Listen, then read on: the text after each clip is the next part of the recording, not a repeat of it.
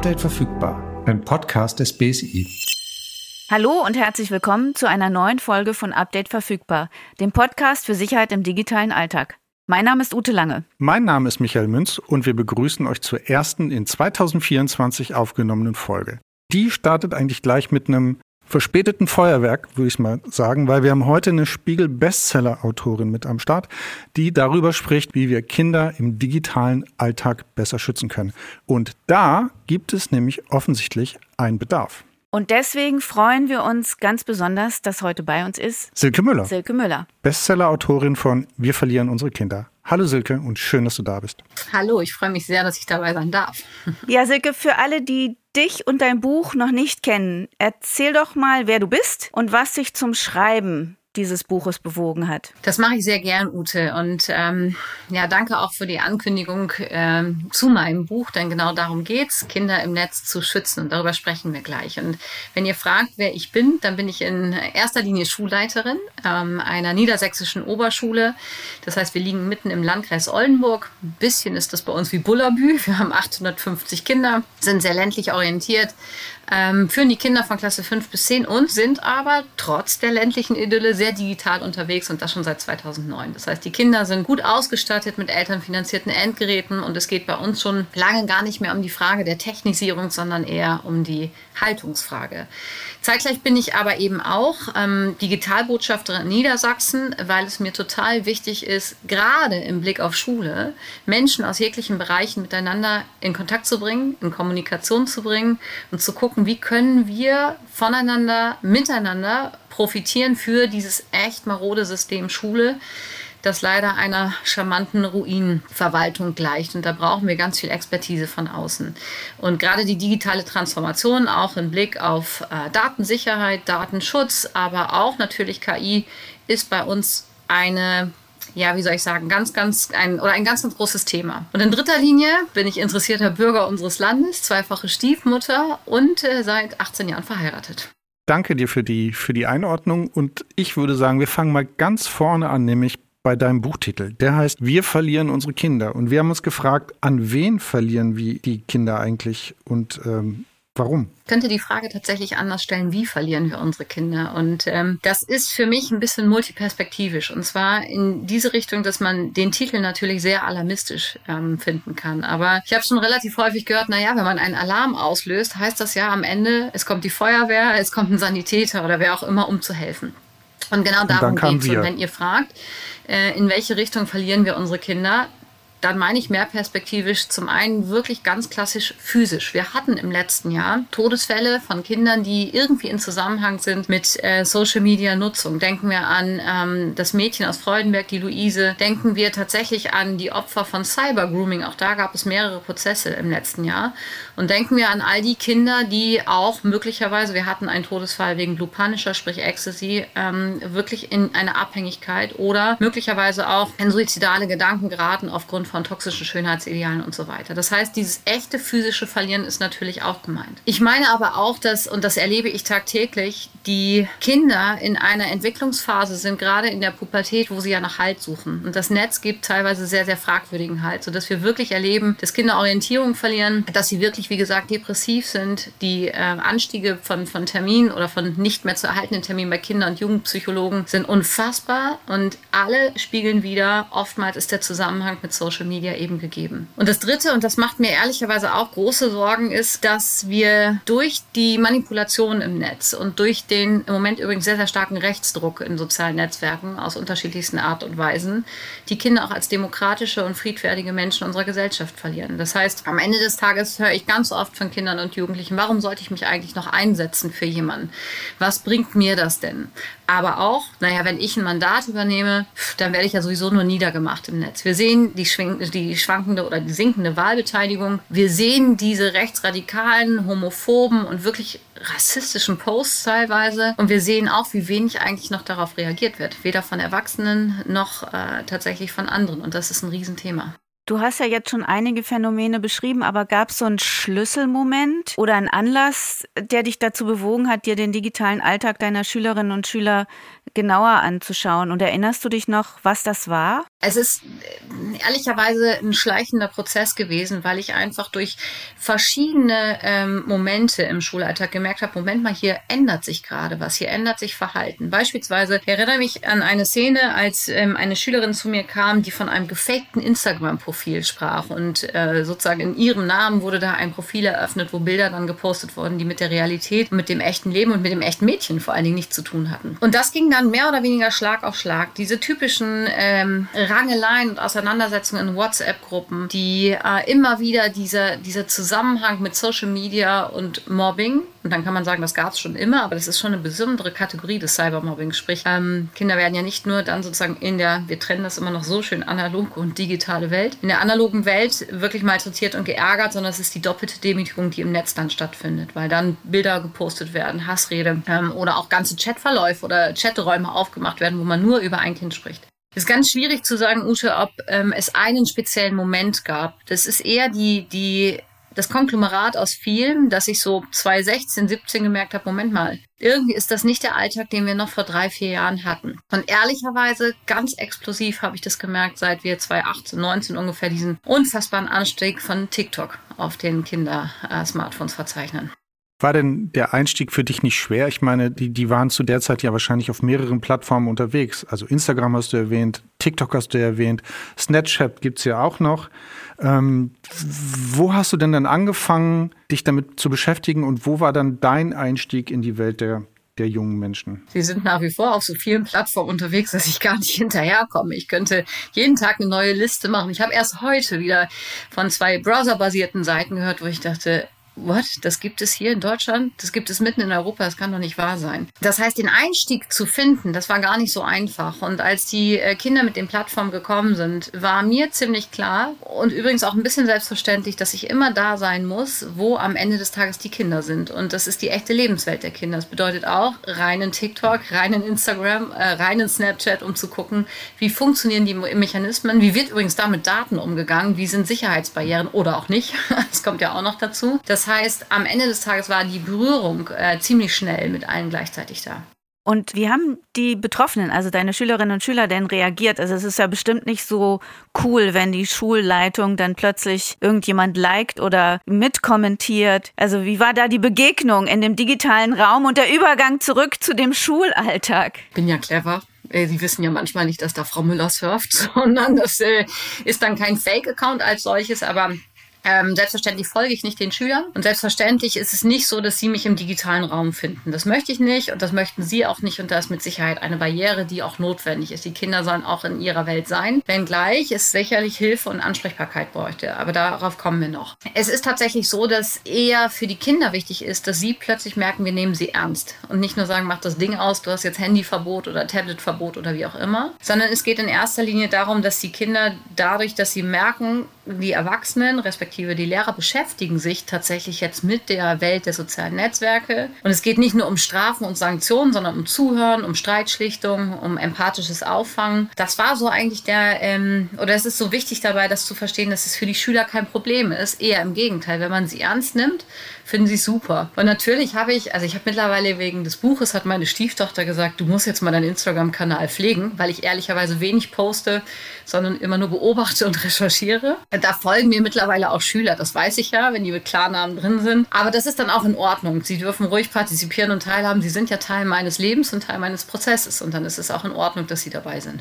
Und als du dann drin warst, was waren denn dann die Themen, mit denen du dann als Erste konfrontiert wurdest? Und haben die deine Erwartungen erfüllt oder im kritischen Sinne vielleicht sogar übertroffen? Wie war denn das die ersten Tage im Netz? Im schlimmsten Sinne, ja, im schlimmsten Sinne übertroffen. Also ich kann das ähm, genauso wenig, wie ich sagen kann, wann ging das los, gar nicht auf ein Thema sozusagen bündeln, weil es war zeitgleich, ging es um Folter, es ging um Gewaltdarstellung, es ging um schlimmste Pornografie, wo ich mir denke, wenn das die Anfangserfahrung von Kindern zu Sexualität und, und früher Intimität sind, dann wird mir wirklich ganz anders. Es ging aber auch sehr schnell um Rassismus, es geht um, um tatsächlich Homophobie, teilweise, dass äh, Menschen, die die gehandicapt sind, niedergemacht werden. Es ging um diese Mobbing-Darstellung und ganz, ganz viel Tierquälerei und zwar auf bestialische Art und Weise. Und das reihte sich quasi wie eine Perlenkette aneinander, dass ich irgendwann angefangen habe äh, zu überlegen, wie klassifiziere ich das denn? Sind das denn jetzt alles traumatisierende Inhalte? Sind das möglicherweise manipulierende Inhalte? Und äh, das dann irgendwie zu systematisieren, fällt unfassbar schwer, aber es sind so diese Bereiche, über die ich dann eben gerade gesprochen habe. Und die wechseln sich munter miteinander ab. Ich bin jetzt kurz auch ein bisschen sprachlos, weil vieles von dem ist mir nicht so geläufig. Ich habe nicht mehr Kinder im schulpflichtigen Alter in meinem Umfeld. Und die, die ich kenne, haben mir von sowas noch nicht berichtet. Äh, höchstens, dass sie da ein bisschen gemobbt wurden oder dass da jemand mal gemein war. Hattest du denn das Gefühl, dass äh, zum Beispiel die Eltern das auch wissen, was den Kindern da so passiert oder was sie da täglich sehen in ihren Streams? Also auf TikTok wird einem ja auch unglaublich viel eingespielt, was man vielleicht gar nicht gesucht hat. Das ist genau der Punkt, Ute. Und ich bin mir sicher bis heute, und ich mache ja im Moment jetzt ähm, wirklich viele Lesungen oder Vorträge und am Ende bleibt immer der Satz, das haben wir nicht gewusst. Und ich zeige dann wirklich nicht die Videos zum Teil, die bei TikTok, Reddit, Instagram und Co. laufen, sondern ähm, das sind dann immer nur Screenshots. Und selbst davon sind die Eltern schon ähm, wirklich im negativsten Sinne beeindruckt und auch beeinflusst und ähm, getroffen, kann man auch sagen. Und ich glaube, das ist aber ein gesamtgesellschaftliches Phänomen. Da geht es gar nicht nur um die Eltern, da geht es auch meinetwegen um die große Politik, es geht aber auch um äh, möglicherweise wirklich Businessbereiche äh, wie freie Wirtschaft und so weiter, wenn ich da vortrage und einfach mal den Einblick in die tägliche Lebenswelt der Kinder äh, eröffnet, dann guckt man mich sprachlos an und sagt, das haben wir nicht gewusst. Und trotzdem bedienen wir ganz, ganz äh, zweifellos gerne die Plattitüden wie Gewalt, Pornografie und Folter, wissen aber am Ende nicht, was sich bildlich dahinter verbirgt. Und da kann ich dir ein Beispiel machen, das ich erst ähm, heute hatte, denn ich gehe jetzt mit meinen meiner Schülersprecherin, die ist in der 10. Klasse, also 15 Jahre alt, die Dina, äh, nach Europa, sage ich immer. Das heißt, wir dürfen in Brüssel tatsächlich sprechen. Und sie sagte dann, Mensch, Frau Müller, ich würde gerne ein bisschen was erzählen aus meinem Alltag. Und jetzt muss man dazu wissen, Dina kommt aus einem unfassbar stabilen Elternhaus. Ist ein ganz tolles Mädchen, kriegt jetzt ein Halbjahreszeugnis mit neun Einsen. Das muss man erstmal schaffen. Und ist sehr, sehr eloquent. Trotzdem ist sie auf den Plattformen unterwegs und sagt, dann bin ich da bei Snapchat unterwegs. Und Frau Müller, da gibt es so einen Story-Bereich, da gibt es so, wo man so auch Inhalte reingespielt bekommt. Und da habe ich gestern geguckt und war nichts Besonderes. Und plötzlich sehe ich dann aus Gaza so ein Gunshot im Gesicht, dass da jemand plötzlich im, im, im, im Gesichtsfeld auftaucht, quasi dem das Gesicht zerschossen ist. Und er hat gesagt, ich konnte gar nicht weggucken. Das war so widerlich, aber ich konnte nicht weggucken. Gleichzeitig haben wir darüber gesprochen, dass dann so Mechanismen da sind wie ähm, ähm, Videos, die ja bei, bei, ich will gar nicht immer auf TikTok und so weiter rumhacken, aber die da auftauchen. Und da erinnere ich mich beispielsweise, und Ute, du sprichst davon, dass du schockiert bist, da bist du es jetzt vielleicht noch ein bisschen mehr, von einem Video, das im letzten Sommer sehr populär weltweit wurde, wo Kinder eine Babykatze in einen Mixer in einen Küchenmixer getan haben. Und dieses Video ging wirklich viral um die Welt. Und ich war mir eigentlich sicher, dass es verschwunden ist. Und dann spreche ich mit zwei Schülern, unter anderem der Lina und einem, einem Freund von ihr. Und der sagt, nö, nö, das finde ich sofort. Und es dauerte keine zehn Sekunden, dass er das bei TikTok wieder rausgesucht hat. Ich gesagt ey Leute, das kann doch nicht wahr sein. Das gibt's doch nicht. Das heißt, selbst Filtermechanismen, die ja greifen müssten, wo man sagt, naja, natürlich wird gefiltert bei den Plattformen, sind nicht da. Und dieses Schockieren ist bei Eltern, bei Politikern, bei Lehrern und ich glaube bei der gesamten Gesellschaft groß, wenn man es dann wirklich mal sieht und sich beschäftigt. Ja, ich bin immer noch sprachlos. Ich sehe auch Michael gerade so ein bisschen nach Luft schnappen. Die Frage ist ja aber, was können wir denn tun oder auch die Eltern, die vielleicht durch deine Vorträge, durch das Buch oder auch Gespräche ne, im Schulumfeld ein bisschen schlauer werden und mehr wissen über das, was die Kinder da und Jugendlichen den ganzen Tag erleben können und tatsächlich auch erleben. Was können wir dann tun und was können auch gerade Familien, also Eltern tun, wenn sie denn mal das Wissen haben oder gewahr geworden sind, was da alles los ist. Das muss ich ein bisschen, äh, da muss ich ein bisschen ausholen, weil wenn ich jetzt einfach nur den Satz sage, Verbote helfen nicht, guckt mich jeder an und sagt, du erzählst da über die Grausamkeiten dieser Welt und sagst, Verbote helfen nicht. So beginne ich auch immer gerne meine Vorträge und sage, nach dem Vortrag kommen Sie wahrscheinlich zu dem Entschluss, kein Handy vor 35. Und es wäre wahrscheinlich gut, wenn man bei einigen Plattformen, und da bin ich von überzeugt, den Stecker ziehen würde. Ich möchte da jetzt keine Namen nennen, aber einige haben für mich einfach keine Relevanz in dieser Welt, sondern bringen einfach nur Unheil und Schaden. Nichtsdestotrotz sind sie nun mal da und wir müssen die Kinder begleiten in dieser Welt. Und da hilft es eben nicht, nur auf Schule äh, zu hoffen und zu sagen, da läuft, äh, läuft Prävention oder es muss einfach mehr Prävention in die Schule. Denn der Punkt ist, dass die Kinder oftmals super gut geschult sind. Die wissen, was sie posten dürfen, die wissen, ab welcher Altersfreigabe welche Plattform zu erreichen ist und so weiter und so fort. Ähm, und trotzdem überschreiten sie natürlich Grenzen. Es sind Kinder. Und wir haben auch viele übrigens Erwachsene, die Grenzen überschreiten. Und die Inhalte werden oftmals ja nicht von den Kindern hochgestellt, sondern von vielen Erwachsenen, die scheinbar auch nichts von Moral und Anstand mehr gehört haben, wenn es das Netz angeht. Also das hilft uns schon mal nicht alleine. Das ist ein Baustein, Prävention zu betreiben, übrigens auch bei Eltern Prävention zu betreiben und zu sagen, guckt da hin und schaut euch das an, was da los ist. Wichtig ist aber auch, die Kinder zu begleiten. Und wenn ich sage, Verbote helfen nicht, dann geht es in diese Richtung, dass Eltern sich oft auf technische Einstellungen verlassen und sagen, naja, ich habe ja einen Family Link, ich habe einen Filter auf der Fritzbox und mein Kind hat nur zwei Stunden Bildschirmzeit und so weiter und so fort. Das ist alles gut und wichtig und richtig. Und natürlich soll man äh, die Kinder auch technisch begleiten und wie eine Art äh, Schutzhelm auf dem Fahrrad.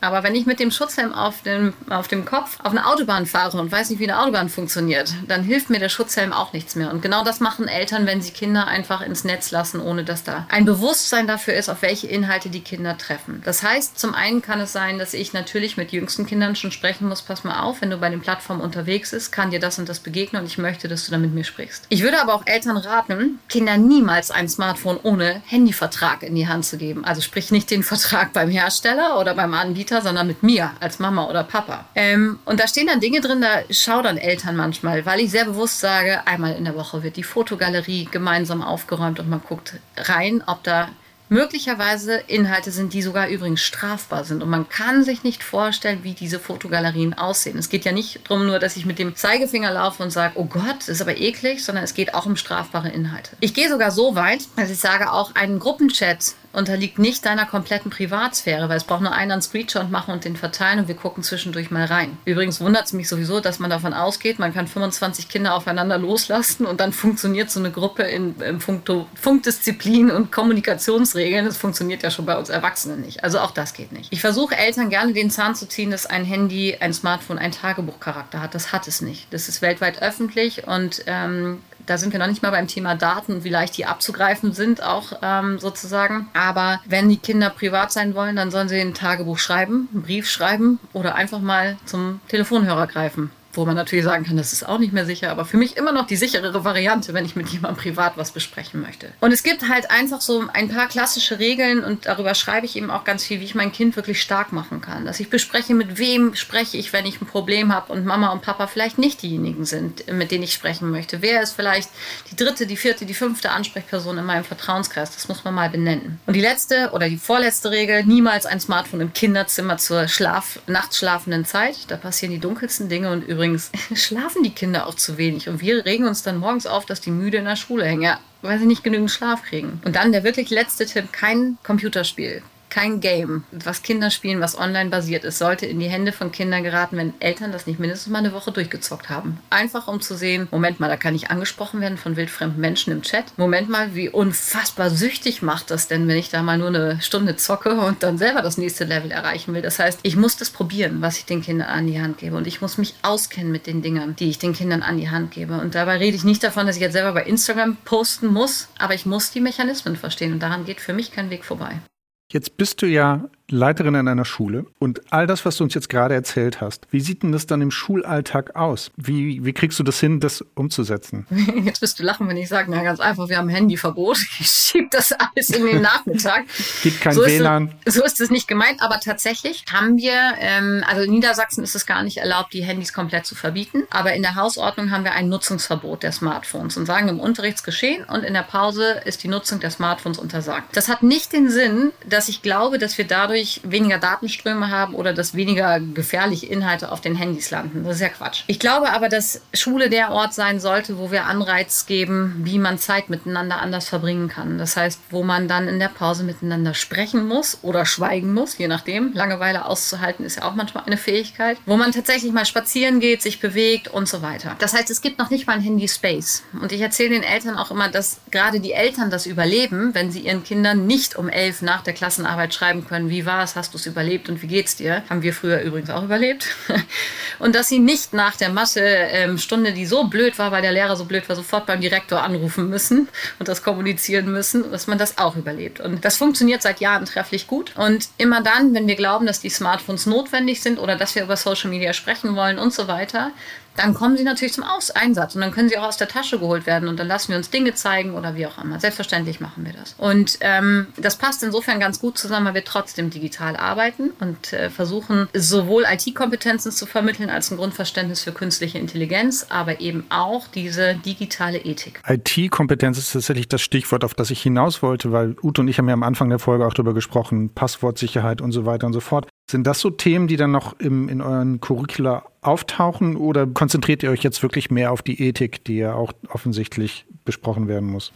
Du redest ja über das System Schule und ich weiß gar nicht, ob euch klar ist, was so in den Informatik-Lehrplänen drinsteht oder auch leider nicht an gewissen Stellen und mhm. wo wir so im Kompetenz, äh, in der Kompetenzvermittlung wirklich stehen. Also, ähm, wir haben ein, ein äh, Curriculum, ein selbst erschaffenes Curriculum für das ernannte Fach Digitalkunde. Da ersetzen wir so einen Wahlpflichtkurs und jedes Kind in Klasse 7 und 8 hat Digitalkunde. Da ist Datensicherheit, Passwortschutz, äh, was weiß ich, Zwei-Faktor-Authentifizierung ähm, und so weiter ein Thema. Ne? Wie sichere ich mich bestmöglich ab? Denn ja, wir haben die Kinder, die haben Katze 123 als Passwort und zwar überall und erzählen das dann auch noch ihren Mitschülern, dass sie Katze 123 haben. Wir haben auch Lehrer, die Katze 2, 3, 4 nehmen, weil sie schon sich ganz clever fühlen. Also das liegt ja nicht nur an der Nicht-Souveränität der Kinder, sondern ich würde mal behaupten, dass ganz, ganz viele Menschen noch keine äh, Medienmündigkeit und äh, ja, wie auch immer sagen, Kompetenz erreicht haben. Und das ist ein Problem. Und das ist insofern ein Problem, weil die ganze Gesellschaft darunter leidet. Ne? Das ist, ähm, wir versuchen natürlich, wir arbeiten mit einer großen Plattform. Bei uns in Niedersachsen ist es oder an der Waldschule iSurf, wo wir sehr darauf erpicht sind, dass da nichts passieren kann, wo der, der Sitz der, der Firma ist in Braunschweig, die natürlich ständig sagen, ne, Passwörter ändern und so weiter und so fort, starke Passwörter, wo dann jeder sagt, wenn ja neuerdings auf den Plattformen kommt, legt ein starkes Passwort an, klickt jeder ja meist, nee, lieber eigenes, weil das kann ich mir nicht merken und so einen Schlüsselbund anzulegen kann ich auch nicht. Das heißt, ehrlich gesagt ist das zu wenig Thema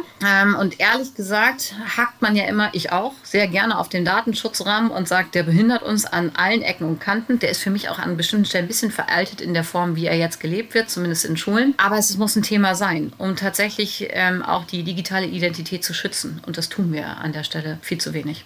Du hattest ja eingangs schon so ein paar andere Aspekte von Sicherheit angesprochen, die vielleicht nicht unbedingt nur in IT-Sicherheit reingehen, aber die natürlich auch eine Gefahr oder Bedrohung für Kinder und Jugendliche bedeuten im Netz. Du hattest von Mobbing und Cybergrooming gesprochen. Michael und ich haben hier schon oft von Phishing und anderen ähm, Methoden ähm, gesprochen, um eben Daten abzugreifen. Aber gerade bei Mobbing und Cybergrooming, da gibt es ja auch sehr viele persönliche Angriffe und du hattest einige sehr tragische Fälle eingangs genannt. Wie versetzt man denn deiner Erfahrung nach junge Menschen in die Lage, sich davor zu schützen? Und habt ihr da in der Schule auch Programme? Also findet das bei Digitalkunde statt oder wo siedelt ihr sowas an? Wir sind da ja eigentlich in dem Bereich der, der totalen Prävention. Gleichzeitig ist es unglaublich schwierig, weil es auch ein moralisches Thema anspricht, wo wir nicht nur drüber sprechen, Mensch, das sind böse Menschen, du weißt, ne, das ist vielleicht Philipp 15, das ist möglicherweise ich entschuldige mich bei allen Heinz Günthers, aber ich nehme gerne diesen Namen 55 irgendwie. Das wissen die Kinder theoretisch. Und die Neugier siegt eben oft, dass sie denken, doch, die sind doch total nett und das ist doch super und so weiter. Und wenn du fragst, wo ist das verankert, dann hoffe ich ehrlicherweise überall. Und zwar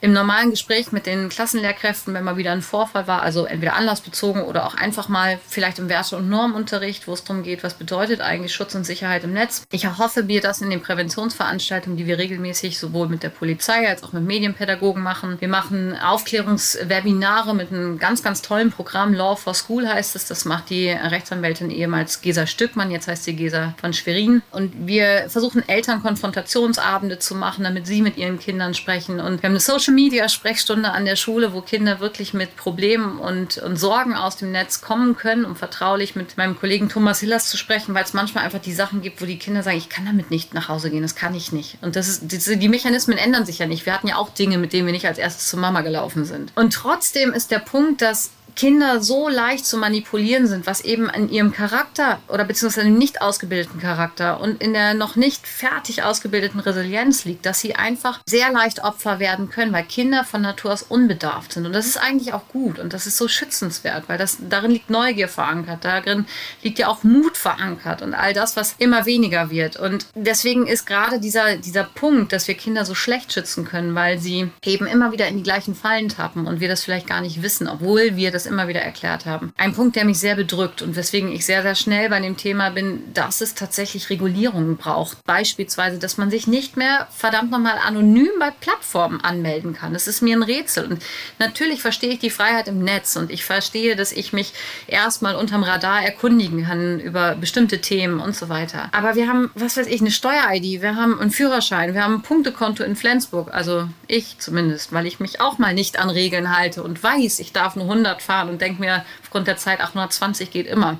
Dann sagt mir auch der Staat, nee, geht nicht, Silke. Und dafür hast du jetzt einen Punkt. So. Und diese Regulierung würde ich mir einfach eben wünschen, weil es eine Absicherung für Kinder ist. Und selbstverständlich, wenn ich darüber spreche, dass Resilienz nicht ausgebildet ist, dass Abwehrkräfte einfach nicht da sind und eine gewisse Charakterstärke noch nicht da ist, würde ich mir auch wünschen, dass im Jugendschutzgesetz beispielsweise stünde, kein Smartphone mit unbeschränktem Netzzugang vor ehrlich gesagt 14. Das äh, ist schon völlig illusorisch, aber wir Erwachsenen haben damit angefangen, die Smartphones so schnell zu verteilen. Und jetzt müssen wir es auch irgendwie wieder in den Griff kriegen.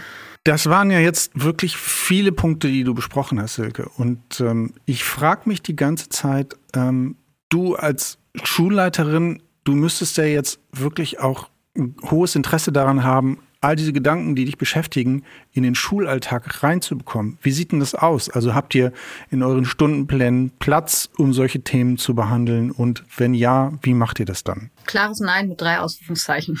Ähm, ich kann ja nicht sagen, dass die Politik sich nicht kümmert. Es gibt ja überall Diskussionen, ob das jetzt in Brüssel ist, ob das in Berlin ist und so weiter. Ne? Und auch tatsächlich um Netzwerke. Wir verfolgen Diskussionen weltweit, dass äh, in Amerika jetzt ein Bundesstaat versucht zu verbieten, dass Kinder überhaupt soziale Netzwerke nutzen dürfen. Es ist ja nicht so, dass sich nicht gekümmert wird. Ich glaube aber, dass dieser dieser Moment fehlt, dass die eigene Betroffenheit hergestellt wird. Das heißt, ich glaube, dass auch viele, viele Verantwortungsträger nicht wissen, über welche Inhalte wir tatsächlich sprechen und über welche Inhalte sie entscheiden müssen, beziehungsweise über welche Richtlinien, um die Kinder zu schützen. Und das ist für mich relativ tragisch, denn es gibt ja gute Berater und es gibt ja nicht nur mich, die darauf hinweisen. Oder es gibt ja viele Leute, die einfach sagen, Leute, guckt da hin, was da los ist. Die Plattformen selbst, die Plattformbetreiber erkennen ja Inhalte, die, die nicht angemessen sind. Es ist ja auch nicht so, dass dort gar nicht gehandelt wird wird. Und gleichzeitig ist, glaube ich, zwar ein Bekenntnis da, man müsste mal, aber dieses man müsste mal setzt wahrscheinlich äh, Regulierung im Netz und daran zu gehen auf Prioritätenliste 23. So. Und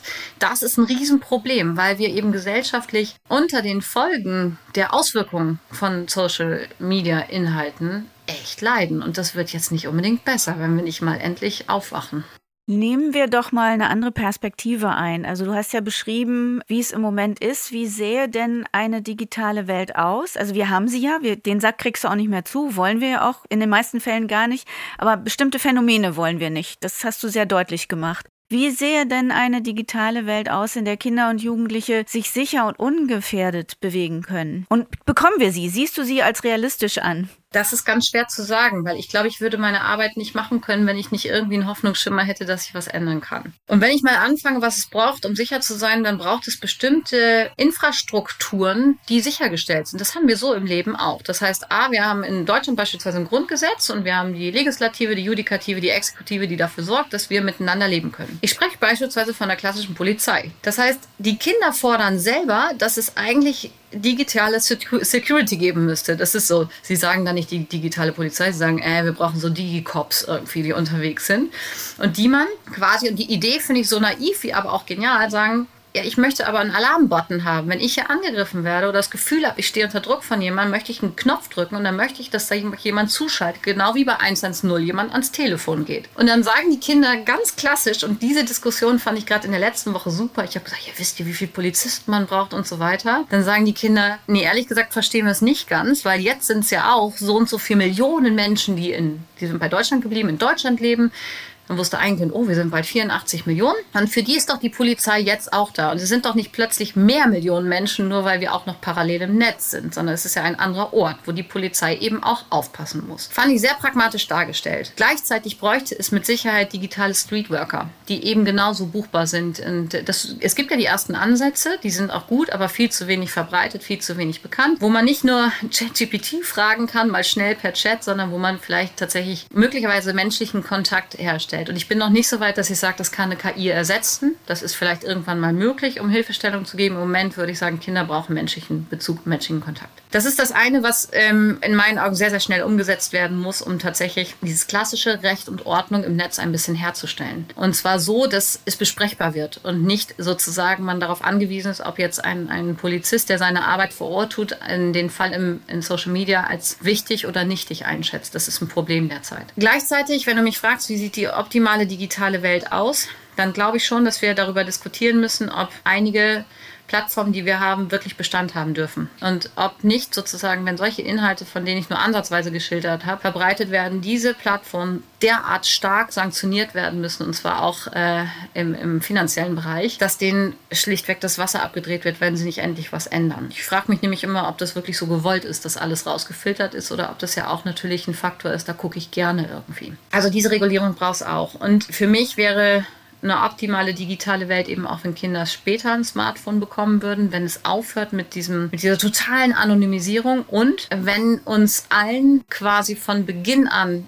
ich bin so weit, dass ich sage, bei den U-Untersuchungen müsste schon über die Folgen von Nutzung von Social Media gesprochen werden und vermehrter Handynutzung. Ich bin aber auch so weit, dass ich sage, okay, wenn ich keinen, keinen äh, Kurs gemacht habe, zum Datenschutz, zur Datensicherheit oder zu was immer, was ich meinetwegen meiner Steuererklärung beilegen muss, dann kriege ich eine Strafzahlung. Das heißt, man muss Menschen ja auch manchmal zwingen zu ihrer Sicherheit an vielen, vielen Orten. Und eine Sache vielleicht noch moralisch dazu, diese Frage, wie wollen wir eigentlich in Zukunft miteinander leben in einer optimalen digitalen Welt? Da sagen Zehnt-, Neunt- und Achtklässler, mal ein bisschen weniger am Handy wäre cool. Mal ein bisschen mehr Zeit mit Mama und Papa im Gespräch wäre cool. Sagt die Generation, die mehr als, wenn man der Postbank-Studie glaubt, 64 äh, Stunden die Woche online ist und mehr. Und ich glaube, so dieses zwischen strukturellen Wandel als auch dem moralischen Wandel und möglicherweise einer gesunden Sanktionskultur, die wir unbedingt brauchen, sowohl für uns Einzelbürger als auch den Plattformen gegenüber, ist dringend überfällig.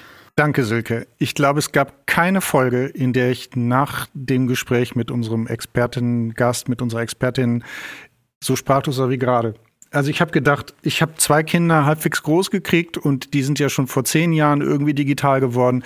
Ich habe denen als damals gedachter Experte irgendwie die nötigen Mittel mit auf den Weg gegeben, damit irgendwie klarkommen. Aber ich muss ehrlich sagen, die Katze im Mixer hat mich gerade echt ähm, fassungslos gemacht. Und wenn ich mir vorstelle, dass das eines meiner Kinder vielleicht gesehen haben könnte, bin ich echt platt. Ich hoffe mal, dass das, was, was du uns jetzt erzählt hast, zumindest bei den Eltern, die heute diese Folge hören, ein paar Automatismen auslösen, dass die vielleicht auch noch mal gucken, was du dir wünschst in diesem Vertrag, was du da festgehalten hast. Da waren, wie ich finde, sehr sinnvolle Sachen drin und ähm, ja, dass dein Anliegen auch weiter Gehör findet. Ganz, ganz herzlichen Dank, dass du deine Zeit mit uns geteilt hast. Es war nicht die Folge, die ich am einfachsten verdauen werde. Vielleicht geht's euch da draußen auch so.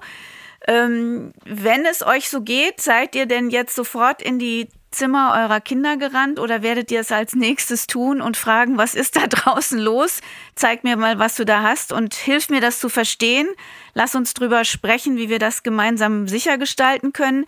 Wenn ihr solche Reaktionen habt, lasst uns gerne das wissen.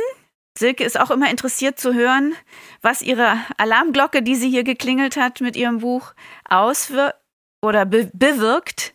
Schreibt uns eure Erfahrungen gerne über die BSI-Kanäle auf Facebook, Instagram, X, also ehemals Twitter, Mastodon oder YouTube. Oder ihr könnt uns auch eine Mail schicken, wo ihr eure Erfahrungen reinschreibt an podcast.bsi.bund.de. Wir freuen uns auf jeden Fall auf Post und leiten Sachen, die auch Silke vielleicht irgendwie betreffen oder wenn ihr dann noch Nachfragen habt, auch natürlich an sie weiter.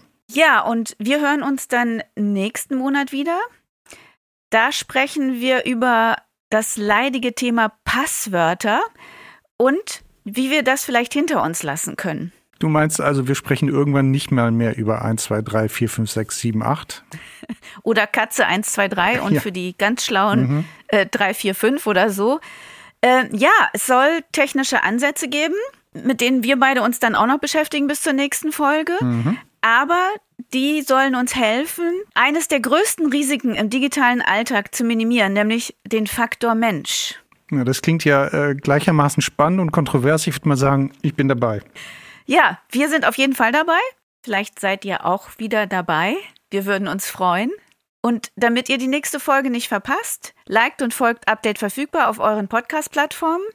Genau. Und wenn ihr noch nicht genug Sicherheit in der Zwischenzeit habt, am 6. Februar ist ja der Safer Internet Day, der anders sein wird, dass passend zu dieser Folge das BSI noch unter anderem mit Checkliste zu Cybermobbing veröffentlichen wird, einen kompakten Wegweise für den digitalen Familienalltag und auch eine Schritt-für-Schritt-Anleitung, um einen Jugendschutz-Pin einzurichten. Also bleibt auf jeden Fall beim Thema dran. 6. Februar, die Infos dazu findet ihr dann hier in den Shownotes. Ja, und bis dahin passt gut auf euch und auch auf Kinder und Jugendliche in eurem Umfeld auf. Und wir freuen uns, wenn wir uns wieder hören. Bis dann. Tschüss. Tschüss.